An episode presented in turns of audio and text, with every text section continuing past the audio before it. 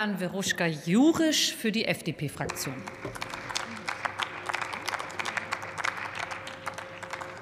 Sehr geehrte Frau Präsidentin, liebe Kolleginnen und Kollegen! Wenn wir Risiken rechtzeitig erkennen wollen und auch damit den Eintritt des Risikos verhindern wollen, brauchen wir ein effektives strategisches Frühwarnsystem. Und zwar ein Frühwarnsystem, das nicht nur militärische Risiken im Blick behält, sondern auch energiepolitische, wirtschaftliche, gesundheitliche oder technologische zum Beispiel.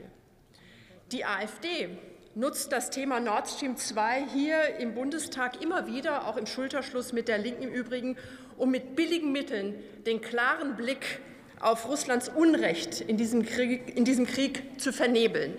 Das ist der einzige Zweck dieser Aktuellen Stunde. Um die Wahrheit geht es der AfD nicht. Ich möchte mit Einverständnis der Präsidentin im Zusammenhang mit dem Streben nach Wahrheit den ehemaligen Pressesprecher der AfD, Christian Lüth, zitieren.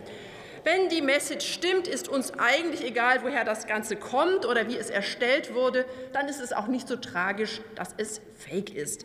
Die einfachen Wahrheiten sind doch, Russland hat diesen Krieg gegen die Ukraine begonnen. Russland kann diesen Krieg jeden Tag beenden und für Frieden sorgen. Russland tut genau das nicht. Das Thema Nord Stream 2 ist aber genau aus dem gegenteiligen Grund ein gutes Beispiel, dass wir kein ausreichendes strategisches Frühwarnsystem und Risikomanagement besessen haben. Wir haben die strategische Bedrohung aus Russland nicht gesehen. Wir wollten die äh, energiewirtschaftliche Abhängigkeit von Russland nicht sehen. Der Munich Security Report 2022 zeichnete schon vor einem Jahr ein eher düsteres Bild wachsender weltpolitischer Instabilitäten und geostrategischer Großmachtrivalitäten. Ich befürchte, dass der nächste Woche herauskommende Report der Sicherheitskonferenz ein noch düsteres Bild zeichnen wird. Denn zentrale Risiken haben sich in den vergangenen zwölf Monaten in Deutschland und auf unserem Kontinent realisiert. Gerade auch die hybriden Bedrohungen durch autoritär geführte Länder wie Russland entwickeln sich gerade zu unseren größten Sicherheitsrisiken. Desinformation, Unterwanderung und Destabilisierung unserer demokratischen Organe. Auch das wurde heute mehrfach ja auch erwähnt. Angriffe auf kritische Infrastrukturen, Cyberangriffe, all das gehört dazu.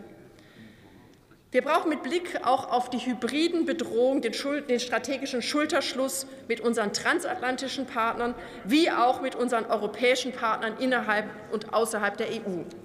Meine Damen und Herren, erlauben Sie mir an dieser Stelle die Bemerkung, dass ich es auch daher für essentiell halte, dass wir aus vollem Herzen Hand in Hand mit Frankreich gehen und wieder gemeinsam für ein starkes Europa eintreten.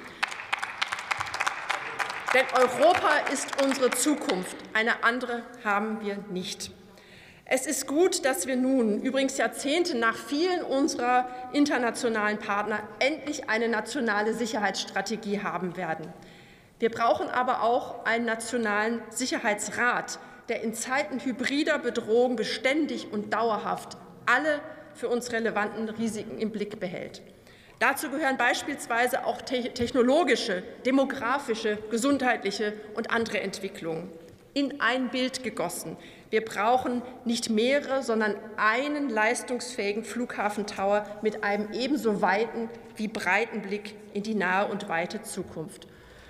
Der Nationale Sicherheitsrat muss das Mandat eines übergeordneten Frühwarnsystems und Navigationsinstruments erhalten, mit dem Ziel, Handlungsempfehlungen aus einem Guss für die Bundesregierung zu erstellen. Wir können uns in der aktuellen Welt weder Analysefehler noch Reibungsverluste bei der Reaktion auf Krisen leisten. Stichwort zum Beispiel die Evakuierung aus Afghanistan. Wir brauchen ein effektives strategisches Frühwarnsystem. Wir brauchen schnellstmöglich einen nationalen Sicherheitsrat. Eine Nord Stream 2 hätte nie, wieder, hätte nie gebaut werden dürfen. Ich danke Ihnen. Vielen herzlichen Dank.